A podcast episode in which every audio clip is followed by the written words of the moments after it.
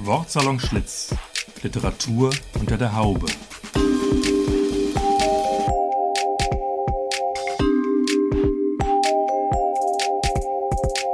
Ein Podcast über Literatur, Buch, Stadt und Szene aus dem ehemaligen Frisiersalon Schlitz in Frankfurt.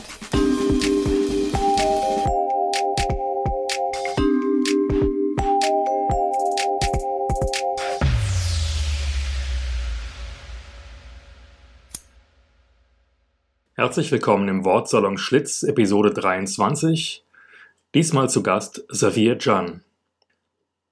Ja, wir sind wieder zurück nach einer längeren Pause im Sommer und äh, leider kurzfristig hat sich jetzt Silke Hartmann krank gemeldet, deswegen werde ich die Sendung heute alleine moderieren. Mein Name ist Dirk Hülstrung und ich freue mich sehr auf unseren heutigen Gast. Safia Can ist eine offenbare Dichterin, Übersetzerin und Literaturvermittlerin, deren Werke eine für Poesie ungewöhnliche Popularität haben.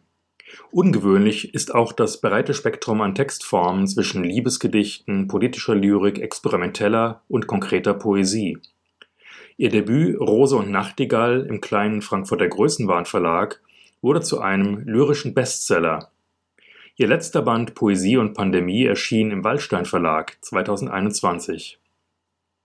Sie ist auf zahlreichen Festivals im In- und Ausland vertreten. 2018 war sie Herausgeberin des renommierten Literaturmagazins Die Horen mit einem Special zur konkreten Poesie. Sie war Gastdozentin an Universitäten in Deutschland und in den USA. Sie ist Preisträgerin des Else Lasker Schülerpreises und des Alfred Müller Feldenburg Preises für aufrechte Literatur. Sie ist Gründungsmitglied des neuen Pen Club Berlin Sie ist Kuratorin der Zwischenraumbibliothek für Kunst und Migration der Heinrich-Böll-Stiftung. Sie ist eine enorm aktive und engagierte Poesiebotschafterin und Lyrikvermittlerin mit einer unglaublichen Anzahl an Workshops in Schulen. Vor allem aber ist sie eine ganz eigene lyrische Stimme und hat es geschafft, eine Poesie zu entwickeln, die zugleich zugänglich, experimentell, spielerisch und engagiert ist. Herzlich willkommen im Wortsalon Schlitz, Sophia Can. Vielen Dank für die Einladung und herzliches Dankeschön für diese tollen Worte. Das berührt mich.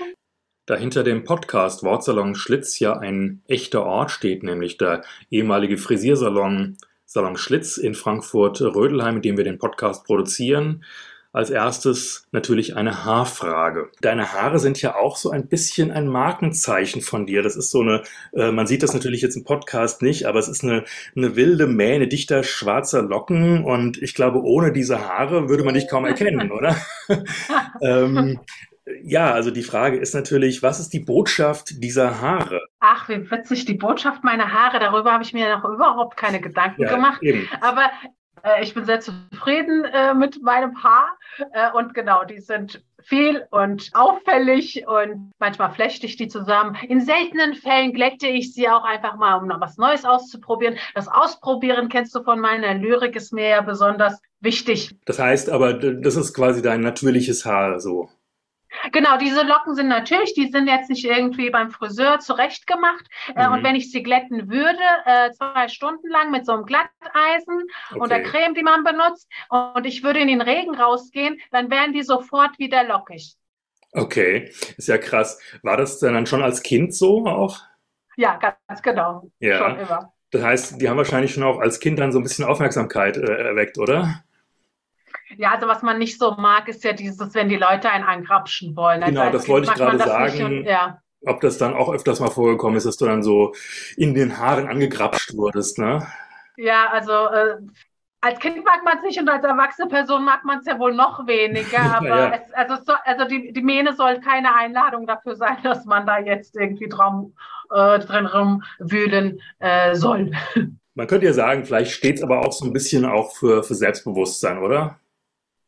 Könnte so. Ähm, ich verstecke sie nicht und ich verstecke mich nicht. Das finde ich gut. Und eigentlich sind wir ja damit jetzt, also sind wir jetzt bei einem aktuellen Thema, ähm, entweder, äh, und zwar beim Iran, äh, ja. was das Haar betrifft. Da sind jetzt mehrere Frauen, die ihr Haar schneiden oder ein Stück, Stück von dem mhm. Haar schneiden, womit ich auch kein Problem hätte. Es ist schier unfassbar, dass Menschen sterben müssen, weil sie nicht so leben, äh, wie manche ähm, Männer mit irgendwelchen grandiosen Problemen äh, meinen, dass wir es tun sollen. Und zwar entweder bedeckt oder nicht bedeckt. Und das ist etwas, was allein jedem selbst überlassen werden soll und muss. Und es ist eben am Ende doch sogar, äh, obwohl es so privat scheint, doch eine politische Frage manchmal auch. Ja? Also darf genau, ich das überhaupt das, oder nicht? Vor allem das Frauenhaar. Es, bei, bei Männern gibt es nie ein Problem, ja, wie der Mann das Haar trägt oder eben nicht trägt, sondern es ist bei, bei äh, Frauen immer ein Problem. Und da sind wir auch beim Feminismus, da sind wir auch bei politischen Gedichten. Aber jetzt bei dieser Gelegenheit halt äh, Mascha Amine zu erwähnen, die sterben musste auf, aufgrund dessen, dass sie die Kopfbedeckung nicht so richtig trug oder vermeintlich ja. nicht richtig trug. Genau, also ähm, unglaublich, das, ja, ja, unglaubliche Sache, ja.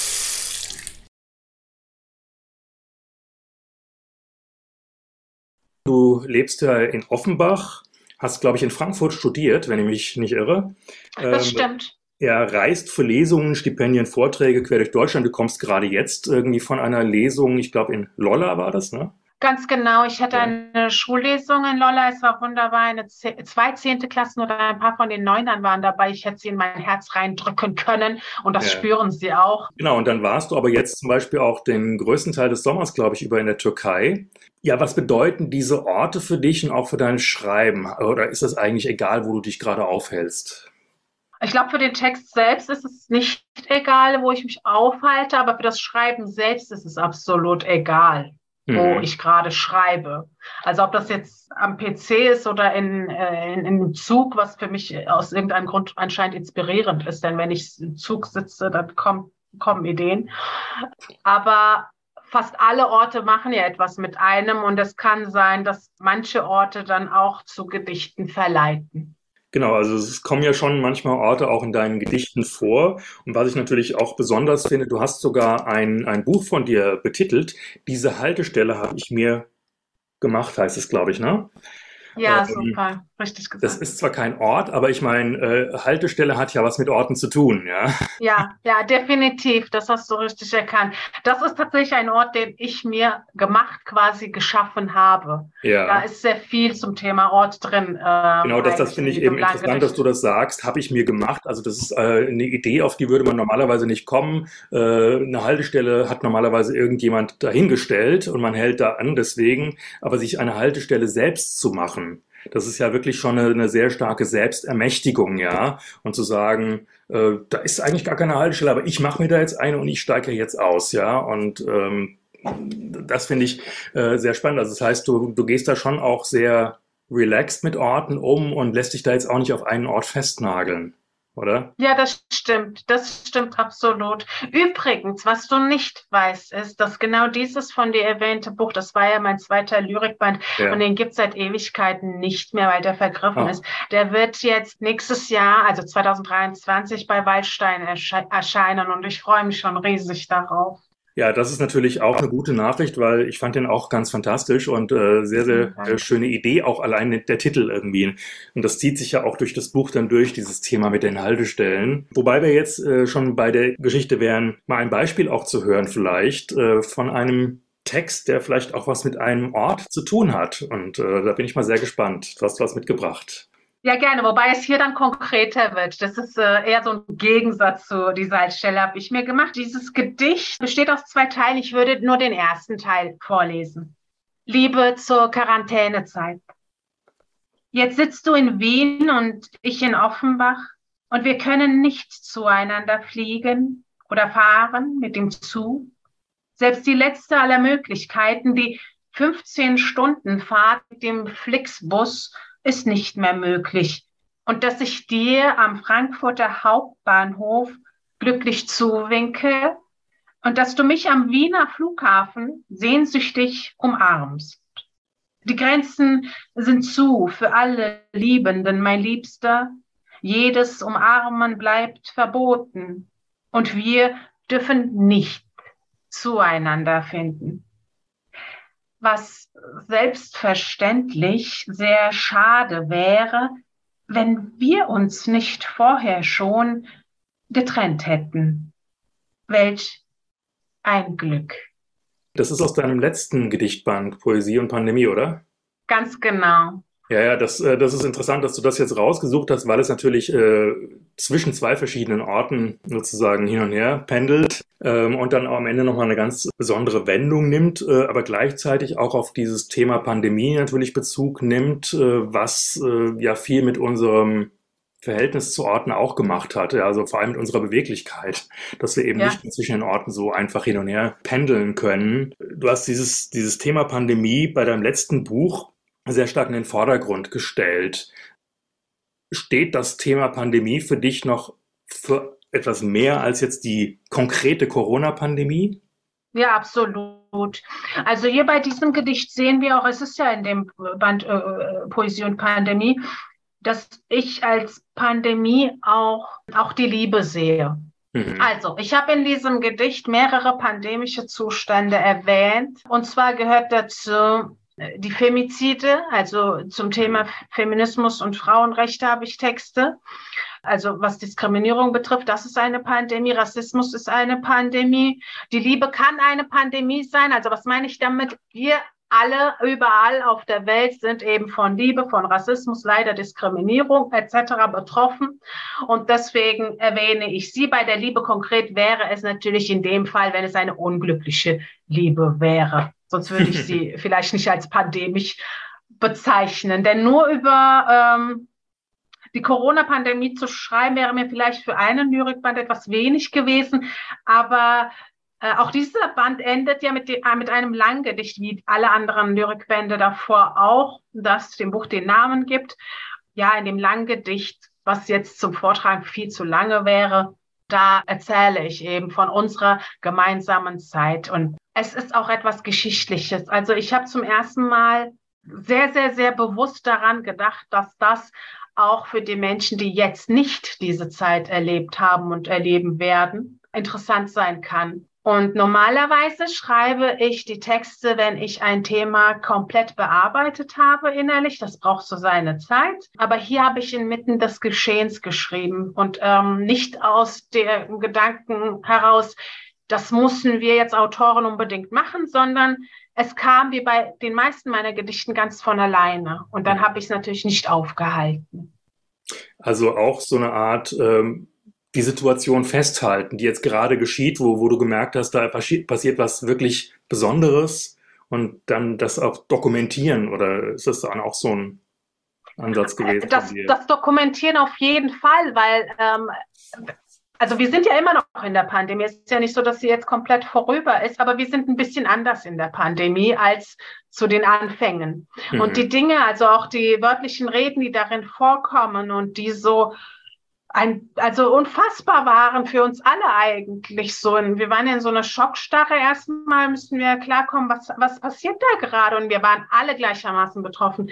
Das ist so wichtig, diese, dieser geschichtliche Zustand, dass ich das unbedingt festhalten wollte und zwar ähm, also ich habe ja Nachrichten geschaut und noch weiter geschrieben, so, weil ich gewisse Dinge noch festhalten wollte. Das ist ja jetzt so im Nachhinein würde das so gar nicht mehr funktionieren, dieses Gedicht. Also zurückgehen und dann erforschen und nochmal diese Zeitungen lesen, sondern ich war ja direkt so am Puls der Zeit mhm. und habe das direkt so festgehalten. Und der Rest ist natürlich, es ist natürlich eine literarische Arbeit, sonst könnten wir alle einfach die Zeitungen rausholen mhm. und lesen. Ähm, das ist etwas, was ich dann als Dichterin dann mit dem Text tue. Mhm. Das Dokumentarische geht ja sogar noch ein Stückchen weiter in deinem Buch. Du hast am Ende sogar noch Statistiken eingebaut und ich glaube eine Handwaschanleitung. Äh, das fand ich besonders schön, ja. Aber die, die Gefahr ist ja immer, wenn man sozusagen äh, so ein konkretes äh, aktuelles Thema nimmt, dass ähm, das könnte ja sozusagen, was ich in ein, zwei Jahren ist es dann nicht mehr aktuell. Ähm, was, was machst du dann, um, um sozusagen das dann noch ähm, über dieses zeitgemäße äh, Thema noch hinauszubringen? Ehrlich gesagt hatte ich sogar die Bezweiflung, dass es jetzt im Moment unwichtig ist und dass hm. dieses Buch, das im Titel das Wort Pandemie hat und wir so dermaßen überdrüssig waren des Wortes. Also wir wollten es, wir konnten es nicht mehr ertragen, dieses Wort, weil es, unser Leben drehte sich einfach nur noch um diese Pandemie und fast um gar nichts mehr. Egal mit wem wir gesprochen oder telefoniert haben, wir haben alle über die Pandemie gesprochen. Und irgendwann kann man es einfach nicht mehr ertragen. Und dann ein Buch rausbringen, auf dem Titel steht dann auch nochmal Pandemie ganz groß, so ein knallrosa. Äh, da dachte ich, es kann sein, dass das jetzt äh, nicht gelesen wird und dann ist es vielleicht der erste Band, der jetzt irgendwie kaum gelesen wird. Aber es war so mein Herzenswunsch, dieses Buch so zu nennen und ich bin dem Weinstein Verlag, wo jetzt auch all meine Bücher sind, also all meine Lyrikbände zumindest, dass die da auch zugesagt haben, weil die, der Verlag überlegt sich die Titel natürlich auch, hm. ob das jetzt clever ist oder eher nachteilig für das Buch. Die wollen ja auch nur das Gute für, für den Autor. Aber auch aufgrund der Tatsache, wie gesagt, dass es nicht nur um Covid geht, sondern auch um andere äh, Situationen. Zum Beispiel habe ich auch über den Krieg geschrieben. Und dieser aktuelle Krieg, der jetzt ist, war, als dieses Buch publiziert wurde, nicht. Das heißt, gewisse Dinge werden, und bei manchen Dingen sage ich bewusst leider, auch nicht an Aktualität verlieren. Ähm, ich hoffe, das tut es. Ich hoffe, dass ähm, bestimmte Texte, bei denen Diskriminierung, Rassismus vorkommt, vielleicht so unverständlich werden, weil man es nicht mehr nachvollziehen kann. Aber ich fürchte, wir brauchen noch sehr, sehr, sehr viel Zeit dazu. Und auch bei dem Langgedicht Poesie und Pandemie ist es ja so, ähm, dass wir mehr dazu lernen als das, was ja konkret geschehen ist. Was ich auch noch interessant finde, ist natürlich überhaupt diese Idee äh, mit so einer ähm, äußeren Situation, die so groß ist, ja. Also das könnte ja auch irgendeine beliebige Naturkatastrophe sein, mit der jetzt poetisch überhaupt umzugehen, ja. Also ich selbst hätte jetzt gedacht, boah, das ist eigentlich, ist mir eigentlich eine Nummer zu groß, ja. Also für die mm. Poesie, ne.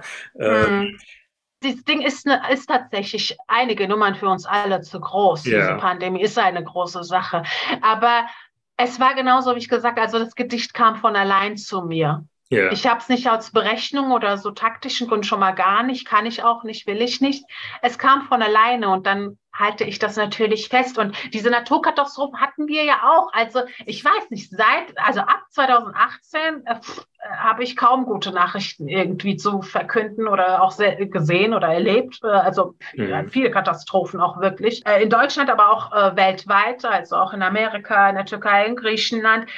Und dann gibt es aber Stellen, zum Beispiel in einem Gedicht, da sage ich nur Naturkatastrophe. Da ist es nicht konkret wie yeah. bei Poesie und Pandemie. Da ist nur dieses eine Wort Naturkatastrophe, mhm. was dann für das alles steht. Die interessante Frage ist ja, wenn wir mit so, so großen Themen, jetzt ob das Naturkatastrophe ist, ob das Krieg ist oder auch ähm, Rassismus, das sind ja alles so Riesenthemen, Gerechtigkeit, ähm, damit konfrontiert sind. Äh, ja, was kann die Lyrik sozusagen da ausrichten? Vielleicht ist ja auch das Gedicht an sich für uns selbst Schreibende eine Nummer zu groß, weil es irgendwas mit uns macht, ohne dass ja. wir wie wenn vielleicht vielleicht beim Roman oder beim Essay vielleicht ein besseres Beispiel äh, uns so Stichpunkte machen und sagen, das und das bearbeite ich jetzt hier ab und dann also es entsteht aus dem Nichts so ein Kunstwerk.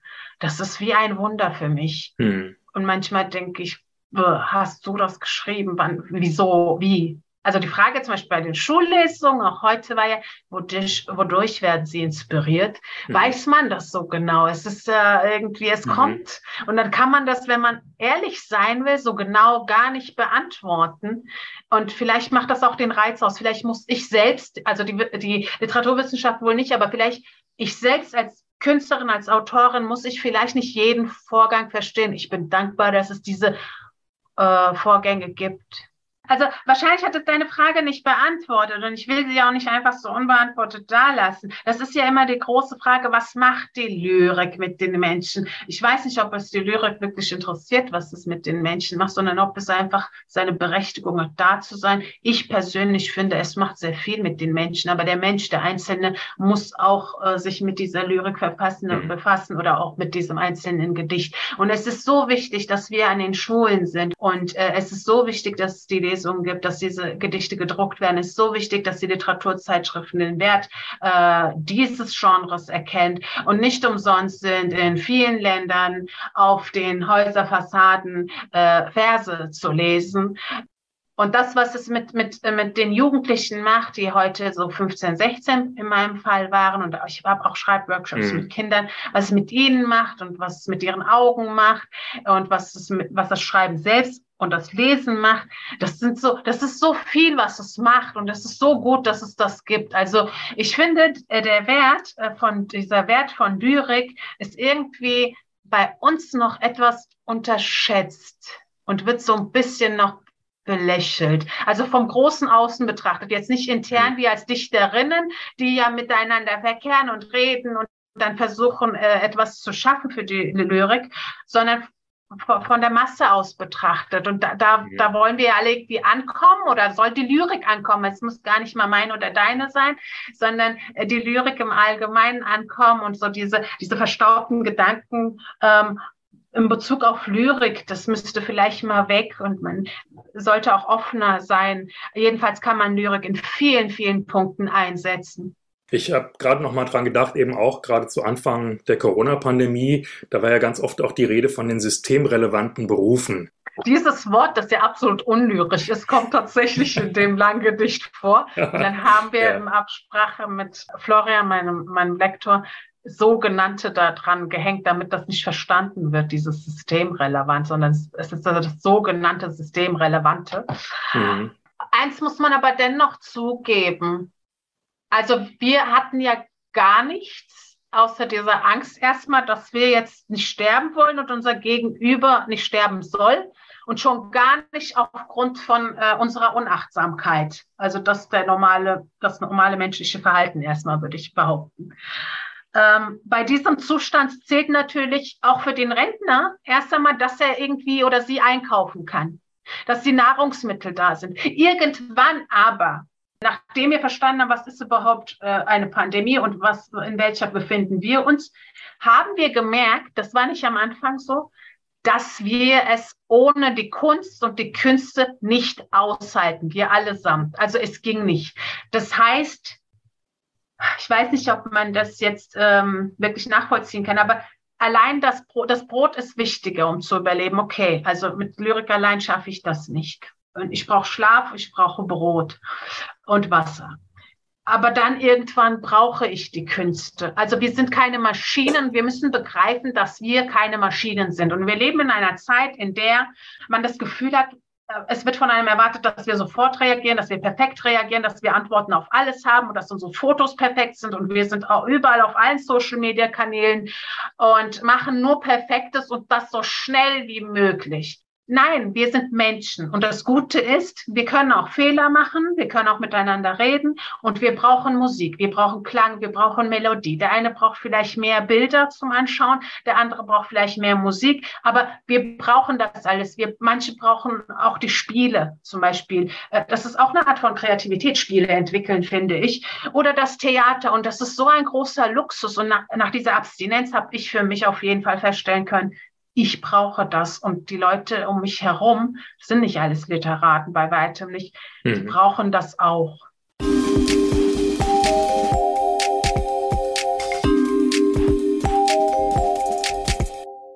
Also mir ist schon aufgefallen, auch von deinem ersten Gedichtband, das war ja Rose und Nachtigall. Ähm, wann war das? 2014, ne? Ganz genau, 2014 ist jetzt mittlerweile bei Waldstein Verlag in Neu Neu Auch bei Waldstein, ursprünglich im Größenwahn Verlag, das ist ja ein kleiner Frankfurter Verlag. Aber das Thema dort war ja sehr stark auch die, die Liebeslyrik, ja. Und seitdem sind ja deine Gedichte doch deutlich, ich sag mal, politischer geworden, oder? Ja, sie ja. mussten, sie mussten politischer werden, weil von was wird man beeinflusst als von dem, was man erlebt? Also Klar, wir sind ja alle Kinder unserer Zeit. Aber bei Rose und Nachtigall war es natürlich, oder war es bei mir so, dass ich auch politische Gedichte schon hatte. Mhm. Aber ich habe absolut meine liebsten Liebesgedichte rausgenommen und für diesen Band zusammengestellt. Deswegen gab es in diesem Buch gar keine politischen Ge Gedichte. Beziehungsweise vielleicht dieses Liebesgedicht an Frankfurt am Main, dieses längere mhm. Gedicht, das auch darin ist. Da könnte man meinen, so ein bisschen, ja doch, ähm, ist es schon politisch, aber definitiv nicht zu vergleichen wie mit Kinder der verlorenen Gesellschaft oder mit eben vor allem Poesie und Pandemie, wo ja zum ersten Mal die Frauen ähm, so viel Stimme bekommen, auch in, in dem Text als Thema. Also nicht ja, als Mensch, als Einzelne, ist, sondern eben dieses Thema dieser Vernachlässigung, wenn man ähm, als Frau arbeitet oder Mutter ist oder was auch immer wir da. Sagst du da gerade noch mal was Konkretes dazu? Das ist ein Gedicht in dem äh, aktuellen Gedichtband jetzt, ne? Genau, das ist, das ist in dem Gedichtband Poesie und Pandemie 21 erschienen. Wir sind in zweiter Auflage und gehen schon Richtung dritte. Hm. Ich danke an dieser Stelle wirklich allen, allen, die dazu beigetragen und geholfen haben. Ja, Willst du vielleicht aus diesem Gedicht irgendwie mal einen kurzen Ausschnitt, dass wir mal sehen, worüber du sprichst? Ähm? Das ist eine sehr gute Idee. Es ist natürlich bei Langgedichten immer schwierig, welchen, welches Stück nehme ich daraus. Vielleicht gehe ich von Anfang einfach, starte ich von einfach Anfang an und hör, höre irgendwann auf. Ja. Wenn du eine Frau bist, wenn du eine Frau bist, wirst du Gewalt erfahren. Wenn du eine Frau bist, bist du ein Sexobjekt. Wenn du eine Frau bist, wirst du diskriminiert. Wenn du eine Frau bist, deckst du den Tisch. Wenn du eine Frau bist, bekommst du weniger Lohn. Wenn du eine Frau bist und man will dich beleidigen, bist du eine Hure. Wenn du eine Frau bist und man will deinen Sohn beleidigen, bist du eine Hure. Wenn du eine Frau bist, bist du eine Hure, wenn du ihn verlässt. Wenn du eine Frau bist, bist du eine Hure, wenn du nicht mit ihm schläfst. Wenn du eine Frau bist und du schläfst mit ihm, bist du eine Hure. Wenn du eine Hure bist, bist du keine Frau. Ja, das ist ja schon ein heftiges Gedicht, auch ein, irgendwie hat so eine gewisse Bitterkeit fast, oder? Ja, auf jeden Fall. Also auch was wir jetzt zu Anfang sagen mussten, eben was im Iran ist und auch in mhm. anderen Ländern definitiv. Es ist schier nicht auszuhalten. Äh, es ist aber auch wichtig zu begreifen, dass wir, die in Europa sitzen, immer so das Gefühl haben, oh, uns geht's ja blendend und gut und wunderbar. Mhm. Nein. Ähm, also diesem längeren Gedicht geht ein Zitat voran und das ist von der FAZ 2020. Und da äh, wird auch gesagt, äh, Folgendes zum Beispiel, alle 45 Minuten werden statistisch gesehen werde statistisch gesehen eine Frau Opfer vollendeter oder versuchter gefährlich, gefährlicher Körperverletzung durch Gewalt in der Partnerschaft. Hm. Also wir können uns noch lange nicht irgendwie zurücklehnen und schon gar nicht, wenn weltweit überhaupt diese Probleme sind, weil äh, es geht ja nicht nur darum, dass vor unserer Haustür alles strahlt, sondern eben, das ist, das ist auch eine Pandemie, wie ich sagte. War das konkret dieser Artikel, der dich zu diesem Gedicht dann inspiriert hat? Nein, es waren die Zustände. Also ich mhm. äh, habe ja auch eine Verwurzelung oder einen starken Bezug zur Türkei. Und da erlebe ich, und da sehe ich das ja auch in den Nachrichten. Mhm. Und ich sehe das unentwegt. Es ist nicht so ein Ausnahmefall. Und ich weiß, das sind jetzt die Fälle, die in die Nachrichten sind. Dann gibt es eine Reihe von Fällen, die überhaupt gar nicht in die Nachrichten kommen und von denen äh, auch der Nachbar irgendwie nichts hören wollte äh, und hörte auch. Mhm. Äh, es ist es ist etwas, was ich schon immer äh, in mir trug und was, was mich sehr wütend macht. Aber ich sehe auch, dass viele von uns und auch die jüngere Generation sich eigentlich gar nicht mehr so viel gefallen lässt, eben durch äh, je mehr Frauenstimmen eben zu, äh, zum Vorschein kommen, umso äh, stärker sind wir. Äh, und ich sah das heute auch beim Zurückfahren in der Bahn, da waren jüngere Mädels. Ich dachte so, wow, ich bin stolz auf euch. Die, ha die haben einfach so zusammengehalten und irgendeine der äh, weiß ich nicht, ob er ein bisschen getrunken hat oder was für ein Problem hat, ein junger Mann, der hat die wohl ein bisschen blöd angemacht oder so. Und dann haben sie den zur Schnecke gemacht, und ohne an, anzugreifen, zu berühren oder so, nur hm. mit Worten. Und dann war der still. Also da passiert schon auch, es passieren schon auch positive Dinge, ähm, aber eben doch viele Probleme auch noch. Und tr äh, trotzdem, worauf ich hinaus will, das ist ja, du versuchst sozusagen so eine Art engagierte Literatur auch zu entwerfen. Und engagierte Literatur hat ja immer so ein bisschen das, das Problem, ähm, also wie engagiert kann ich sein, wie aktivistisch kann ich sein, so dass es noch Literatur bleibt, ja. Also du willst ja jetzt nicht mit einem Plakat herumlaufen äh, auf einer Demo, das ist dann nicht die, die Literatur. Also wo ist dann, äh, wie veränderst du das, äh, damit es sozusagen ein Gedicht wird? Wie veränderst du diese Wirklichkeit, der du da begegnest? Ich, also die Antwort wird wahrscheinlich nicht zufriedenstellend sein. Äh, es kommt wirklich von alleine und ich weiß, ich mhm. wiederhole mich dabei, aber es kommt von alleine, weil es ein innerer Drang ist und dann, äh, also ich bin ja, ich finde ja, ich bin als Dichterin in die Welt geworfen. Es ist nicht etwas, was ich mir so antrainiert und geübt und irgendwie in der Hochschule so zurechtgedingst habe. Es ist einfach da gewesen und es war da, ohne dass es Literaten in der Familie gab und ich musste schreiben.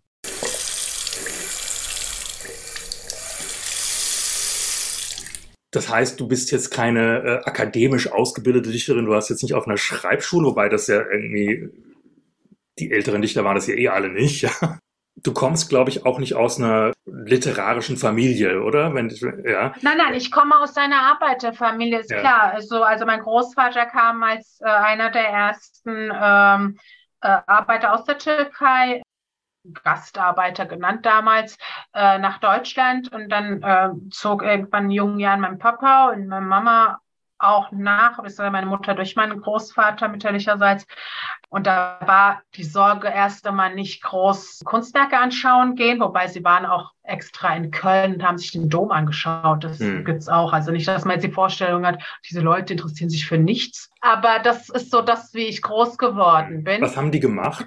Also meine Mutter ist Schneiderin mhm. und das ist, finde ich, auch ein kreativer Job. Ja, und sie kann ganze Kostüme und Kissen mhm. und ich weiß nicht was nähen und das richtig gut. Mhm. mein Vater ist Schreinermeister gewesen, das unter anderem. Auch ein kreativer Beruf, oder? Ja, ja, ja das, also das stimmt, äh, eben auch, genau. Ja. Aber es waren keine Literaten halt mit an Bord oder Menschen, die ähm, Bilder gemalt haben oder Skulpturen hm. gemacht haben. Also das da, oder Musiker hatte ich jetzt so auch nicht überlegt, ja. gerade nein. Und, und wie kam dieses Thema dann in dein Leben?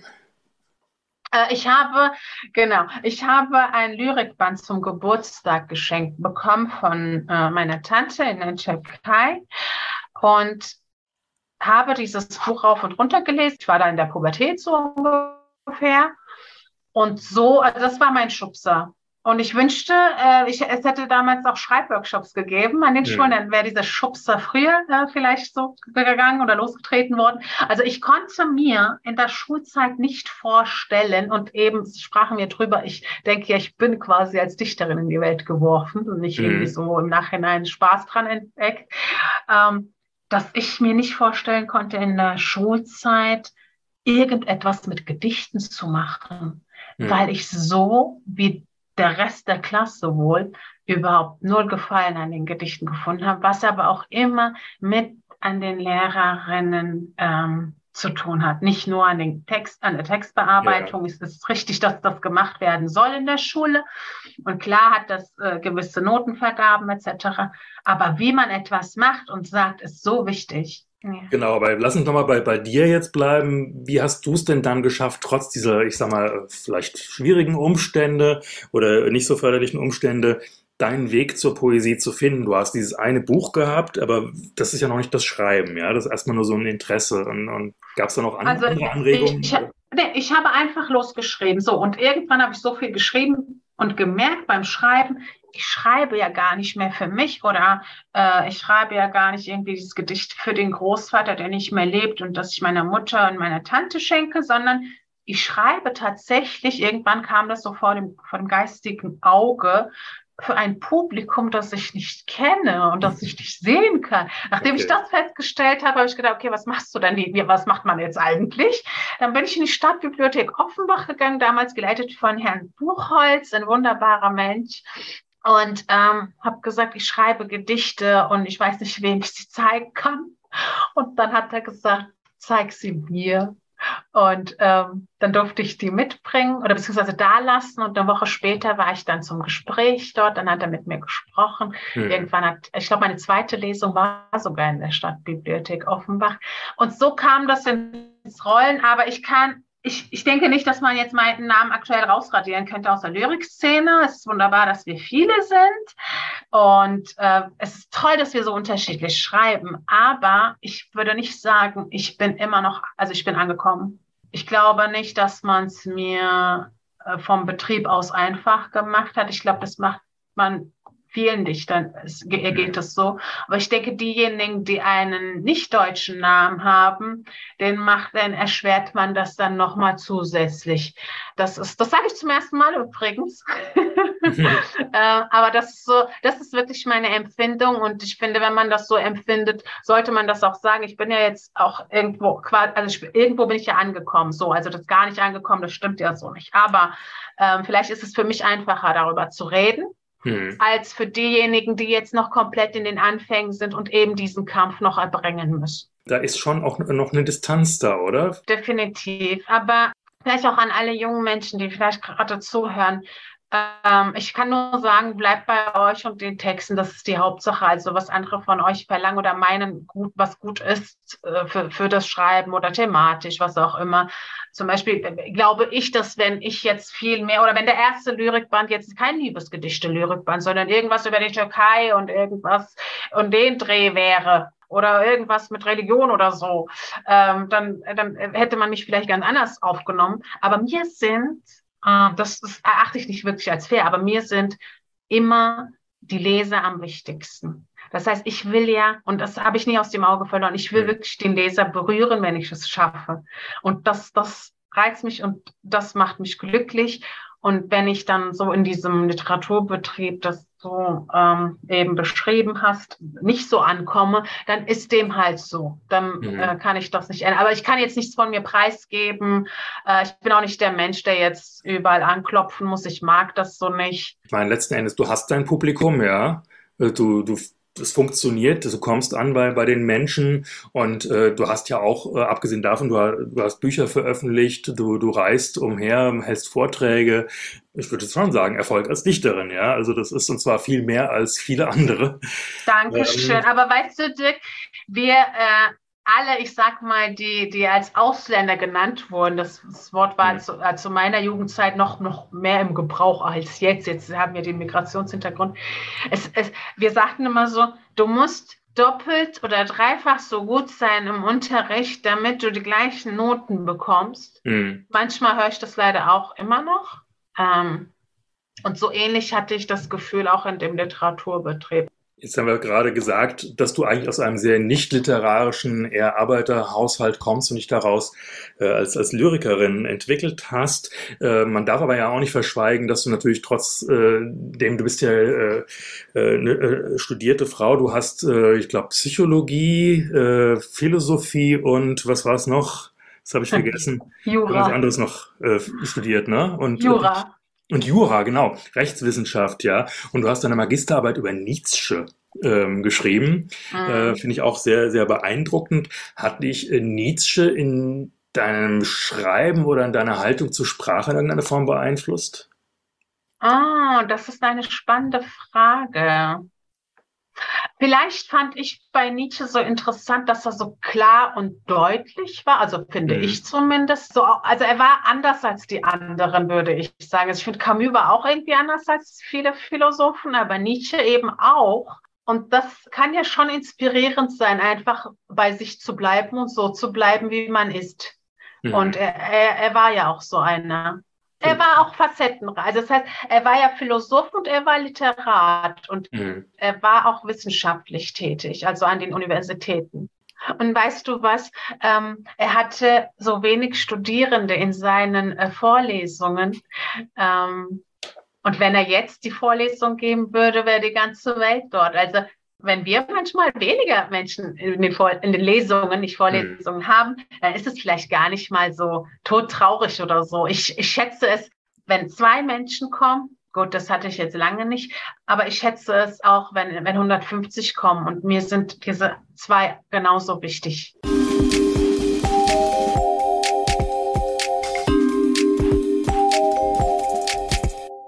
Was ich ja auch noch interessant finde, ist, dass du dich eigentlich doch, zumindest in meinen Augen, so wirklich jenseits von irgendwie so Szenen entwickelt hast, die es ja irgendwie überall gibt, äh, von äh, weder dieser klassischen lyrik-akademischen Szene zugehörst, aber auch nicht unbedingt äh, dieser äh, Spoken-Word-Szene, die es ja dann gibt, die quasi diesen, diesen Pop-Aspekt nochmal stärker und auch diesen offenen Aspekt nochmal stärker betont, dass du da eigentlich wirklich mehr so eine ganz eigene Sprache entwickelt hast und interessanterweise ja auch eben nicht nur diese, äh, diese Offenheit, sondern auch eben dieses ähm, Verspielte teilweise oder dieses Spiel, Sprachspielerische ja. Ja. Ähm, ja. Ähm, drin hast. Wie bist du denn darauf gekommen? Konkrete Poesie spielt ja auch eine große Rolle bei dir.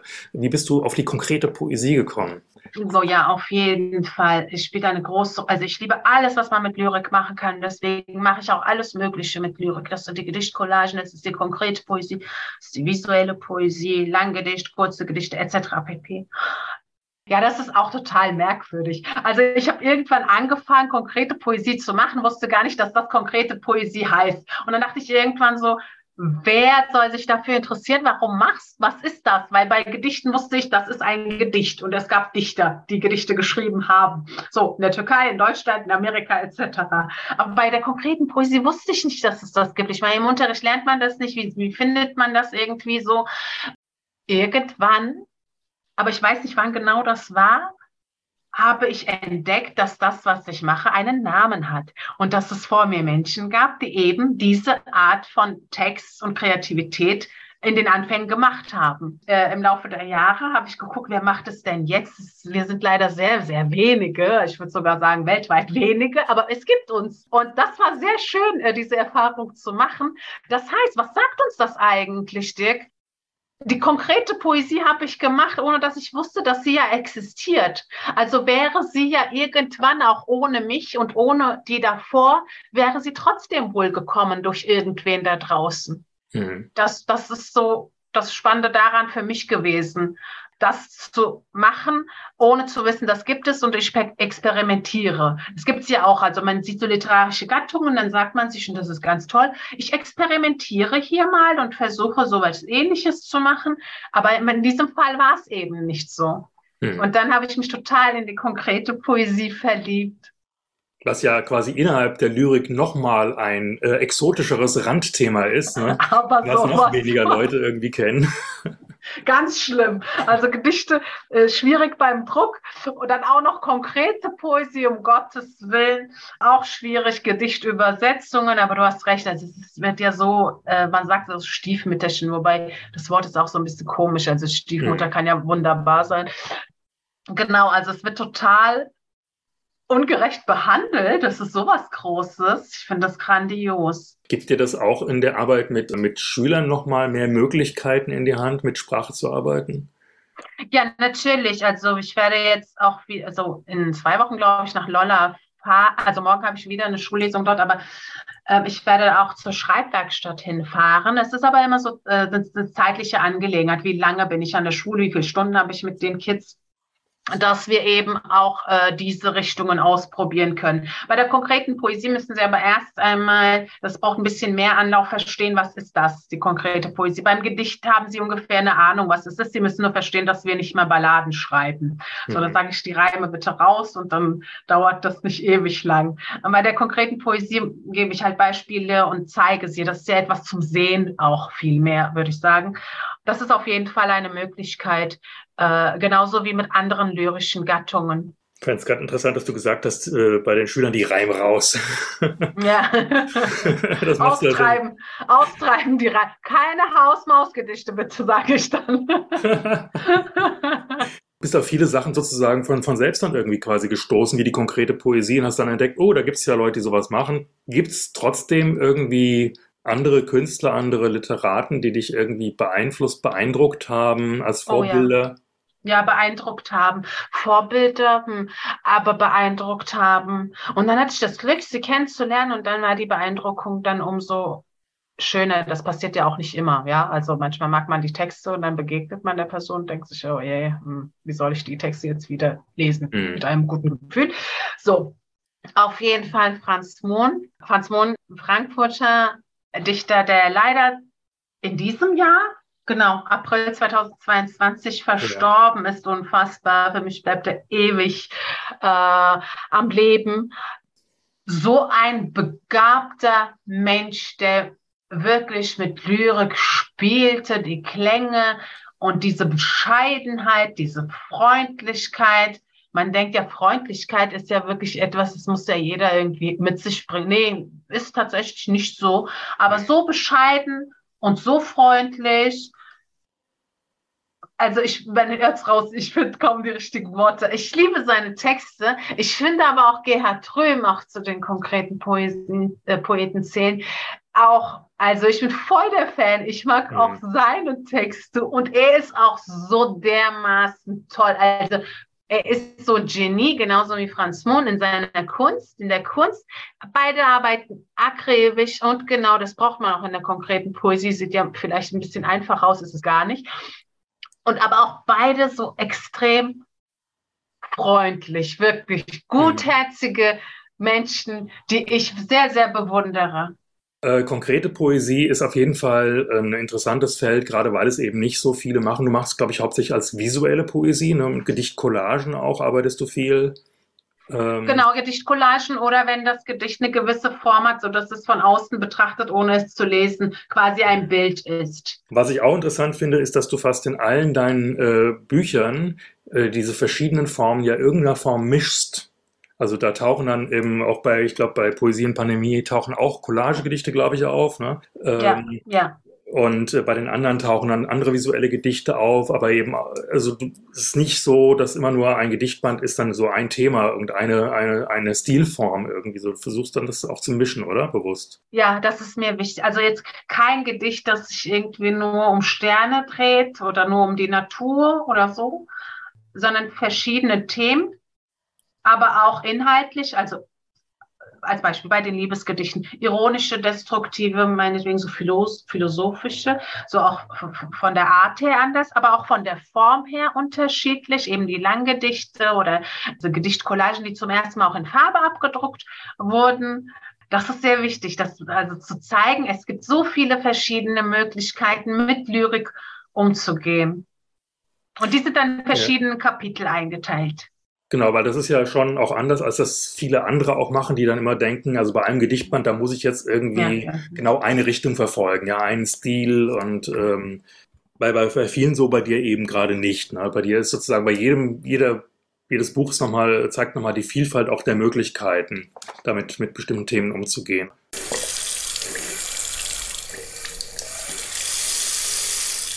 Ich glaube, wir müssen mal dringend noch ein neues Gedicht hören. Hast du noch ein Gedicht für uns? Äh, ja, und es fällt mir so schwer, als auszusuchen. Aber ich nehme mal jetzt eins nicht aus Poesie und Pandemie, vielleicht einfach aus dem vorherigen Band als Unterschied und Kinder der verlorenen Gesellschaft. Und ähm, es trägt den Titel Nicht da. Manchmal will man sich in die Badewanne legen und ertrinken, trinken, trinken. Manchmal den Geist mit Alkohol betäuben, täuben, täuben. Manchmal möchte man einfach nichts sein, sich in Luft auflösen, lösen, lösen. Im Fernsehen Schreckensbilder, mir ist so kalt, kalt, kalt. Ich erwärme mir die Hände mit Strophen und du bist nicht da. Nicht da. Das muss man auch erstmal ein bisschen sacken lassen, aber die Hände mit den Strophen kann man sich schon mal wärmen, auch beim Zuhören. und ähm, natürlich auch ein, also Traurigkeit spielt schon auch immer auch eine Rolle, oder? Bei der Poesie, oder ganz oft ist so ein Moment der Traurigkeit dabei, was du da verarbeitest. Ja, weil weil es auch in meinem realen Leben eine ja. Rolle spielt und das äh, fließt eben auch in die Texte. Das zeigt ja schon, wofür Poesie natürlich auch gut ist, ne? dass man eben auch damit umgehen kann, mit, äh, mit Traurigkeit, mit solchen Situationen. Das müssen ja nicht nur die ganz großen gesellschaftlichen Situationen, sondern auch die privaten Situationen. Und das kennt ja jeder Mensch. Gibt es denn schon Pläne jetzt für ein neues Buch? Ja, also heute habe ich bezüglich einer Anthologie zum Thema Krieg oder zum Thema Frieden vielmehr habe ich gemäht, aber das ist eine Anthologie, eigenständiger Band wird es bei, darf man das schon sagen? Ach, ich sag's einfach. Wenn es nicht klappt, dann klappt's nicht. Aber ich glaube, es wird klappen, weil wir sind mittendrin. Bei Büchergilde kommt was. Ich Ui, okay. finde Büchergilde richtig toll. Also ich, ich liebe ja so die Form und die machen die Bücher ja noch mit, also die machen sie wirklich mit Liebe. Ne? Ja. Und das ist, also die Büchergilde ist so, so ein Verlag so, äh, mit einer eigenen Philosophie. Und ähm, und die, das Team hat sich äh, aus den drei Lyrikbänden ähm, einige Gedichte ausgesucht und jetzt wird das Ganze konzipiert. Und was ich da auch schätze, ist, also ich werde ausdrücklich und gerne danach gefragt, wie möchte ich dieses Buch haben? Mhm. Also, die, also die, ich sollte auch hin, wenn es dann soweit ist und dann sagen, das sind Farben, die ich mag, das sind Formen, die ich mag, das ist was die Welt, die, die mir gefällt so. Und dann äh, natürlich macht man dann was Eigenes draus. Das ist natürlich dann andere Künstlerin ähm, tätig, die das dann dann verarbeitet. Das ist dann ihre Kunst. Aber es ist ja halt nicht, du kennst es, ne? Es ist ja halt so üblich, ist es jetzt auch nicht, dass man so viel Mitsprachrecht hat bei, mhm. ähm, bei der Form von den Bänden. Ja. Das ist das, das ist das Neueste, würde ich sagen, auch für nächstes Jahr. Und ansonsten habe ich es ja genannt, dass es, ähm, äh, da, da, schlägt mein Herz natürlich höher, dass äh, die Salzstelle habe ich mir gemacht, äh, neu erscheinen wird. Also das ist auf jeden Fall auch nochmal ein ganz tolles Buch, was ich äh, sehr empfehlen kann. Das letzte Buch von dir hieß eben Poesie und Pandemie oder Pandemie und Poesie? Ich weiß es gar nicht. Poesie und Pandemie, weil Poesie und Pandemie in der Reihenfolge klingt besser. okay. Jetzt sind wir schon am Ende unseres kleinen Podcasts und äh, ich muss mich erstmal ganz herzlich bedanken dafür, dass das jetzt noch geklappt hat, weil ich weiß, es war zeitlich alles sehr, sehr eng. Du hast diese Lesung noch gehabt und wir haben immer so ein bisschen hin und her versucht, äh, das irgendwie einzurichten und jetzt hat es eben geklappt. Dafür erstmal äh, ganz herzlichen Dank, Sophie.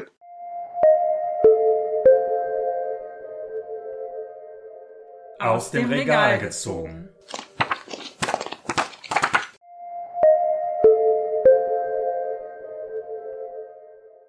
Wir kommen zu unserer äh, letzten Rubrik, nämlich aus dem Regal gezogen. Unsere kleinen äh, Literaturtipps, unsere Buchtipps. Was hast du uns denn mitgebracht, Sophie? Es war schwierig, das muss ich unbedingt erwähnen. Es war sehr schwierig. Ich habe Bücher rausgezogen, dann habe ich sie wieder reingelegt, dann habe ich andere rausgezogen und dann habe ich mich entschieden für diese Literaturzeitschrift in der Doppelausgabe, weil dort direkt mehrere meiner Lieblingsautorinnen vertreten sind.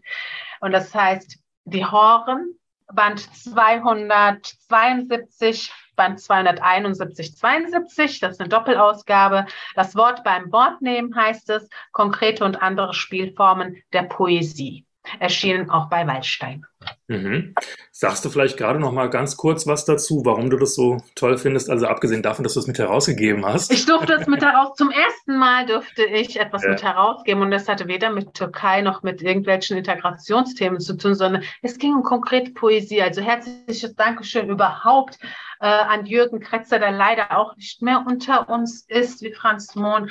Ihn habe ich wirklich auch sehr geschätzt. Ähm, mhm. das, das, da danke ich ihm wirklich, dass er das mit mir gemacht hat. Es war seine Idee und es wurde aus dem einen Band, der kommen sollte, zwei Bände, weil es so viele tolle, konkrete und visuelle Poetinnen da draußen gibt, die, sagen wir mal, ähm, Entwickler vielleicht äh, oder die ersten, die damit arbeiteten, bis zu den jüngsten, die noch keinen Band überhaupt herausgebracht haben. Es war viel Arbeit, mehrere Jahre stecken drin und wichtige Namen sind auf jeden Fall drin. Und dieses, diese Bände sind so extrem facettenreich, wie es auch der Titel sagt. Da kann man wirklich spielerisch heran, sich herantasten an diese Art äh, der Lyrik. Man muss dazu sagen, äh, es ist eigentlich keine Zeitschrift in dem Sinne, den man sich vorstellt, sondern es sind eigentlich zwei Bücher. Ja, ja stimmt.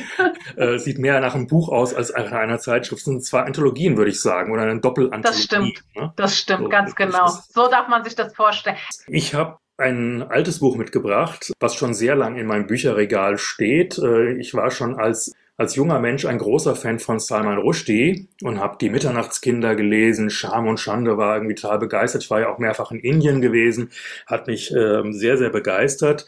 Und äh, was ich jetzt äh, nochmal auch aus einem relativ aktuellen Anlass rausgezogen habe, sind die satanischen Verse. Ihr wisst alle, dass äh, Salman Rushdie, ich glaube es war im August diesen Jahres, tatsächlich von einem extremistischen Attentäter attackiert wurde und sehr, sehr schwer verletzt wurde, was unglaublich ist, nachdem, ich glaube, vor über 20 Jahren es diese Fatwa gab äh, gegen, gegen dieses Buch von Khomeini, dass man eben den Rushdie deswegen umbringen dürfe wegen dieses Buches. Und dann hat er sich jahrelang versteckt und zum Schluss hat er geglaubt, es spielt alles gar keine Rolle mehr, ist alles easy, alles vergessen und vorbei. Und dann hat ihn dieser Typ doch noch erwischt, ja. Aber zum Glück hat er es überlegt. Und für mich war es zumindest ein Anlass, dieses Buch nochmal hervorzuziehen. Ich kann mich äh, vage erinnern, als ich das das erste Mal gelesen habe, war ich gar nicht so begeistert. Also ich hatte das Gefühl, es ist überladen es ist zu viel, zu viele Themen und dieses religiöse Thema, was da ja auch ein Stückchen vorkommt, dieses Glaubensthema hat mich schlicht und ergreifend nicht wirklich interessiert. Das war so das Problem, was ich am Anfang damit hatte und deswegen habe ich es mit einer gewissen Skepsis jetzt wieder aufgenommen und war sehr verwundert. Ich habe das, diesen Wälzer, das sind 700 Seiten in der deutschen Übersetzung jedenfalls. Äh, ich habe das Ding in einem Rutsch durchgelesen. Ich glaube in einer Woche oder so. Also es ist wirklich in kürzester Zeit, weil ich so fasziniert war von dieser Sprache die, die unglaublich äh, eigen, äh, prall und dicht ist. Auch diese Mischung zwischen Fantastik und Realität, wo natürlich eigentlich die Fantastik in meinen Augen immer schon auch dazu dient, die Realität noch mal ein Stück weit plastischer zu machen. Also es geht gar nicht darum, das ist jetzt nicht fantastische Literatur im Sinne von äh, Science Fiction, sondern da wird die Fantastik benutzt, um etwas zu verdeutlichen. Ich glaube, das gelingt ihm sehr gut.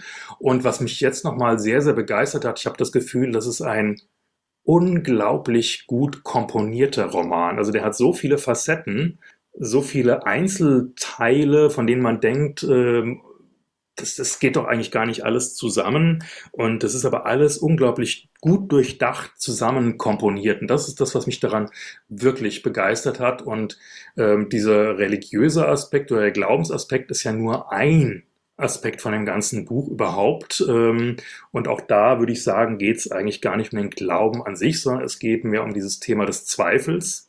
Aber da sind ganz viele andere Geschichten noch eingeflochten, die, die eigentlich fast eigenständige Bücher sein könnten die aber irgendwie im Zusammenhang mit dem großen Ganzen dann stehen. Also ich äh, kann mich immer jetzt dran erinnern, es gibt zum Beispiel eine, eine Vater-Sohn-Geschichte da drin, ja, wo einer der Protagonisten dann ähm, ja, sich mit seinem Vater auseinandersetzt. Das ist eine ganz berührende Geschichte, ganz zum Schluss überhaupt. Dann gibt es die Geschichte eines ganzen Dorfes, das sich in Bewegung setzt aufgrund einer eines jungen Mädchens, was eine Vision gehabt hatte, äh, dass sie jetzt zusammen nach Mekka pilgern äh, und der Indische Ozean wird sich vor ihnen teilen. Und äh, die Figuren, die da drin vorkommen, auch die finde ich unglaublich lebendig und, und vielschichtig. Vor allem aber beschäftigt sich das Buch mit so ganz vielen, immer noch sehr aktuellen Themen, wie ich finde, äh, von den Chancen und Problemen interkultureller Identitäten zwischen Überanpassung und äh, kulturellem bis hin zu religiösem Fundamentalismus einerseits, äh, aber auch die Möglichkeiten, sich eben eine eigene Identität zu entwerfen. Wie weit geht das? Oder eben auch die Fragwürdigkeit ähm, geschichtlicher Überlieferungen. Das ist ein Buch, das stellenweise extrem witzig und absurd ist, hinter dem sich aber doch ein ziemlich tiefer und ernsthafter Humanismus verbirgt. Und es ist ein Buch, bei dem man bei jedem Lesen, glaube ich, andere Facetten und Schichten entdecken kann. Allein deswegen ist es ein Buch, das es meiner Ansicht nach wirklich, wirklich verdient hat, dass man es tatsächlich auch liest und nicht nur über dieses Buch spricht. Und wir wünschen ihm also wir alle, auch Silke, die heute nicht dabei sein konnte, bestimmt auch sie ähm, schnelle und gute Genesung.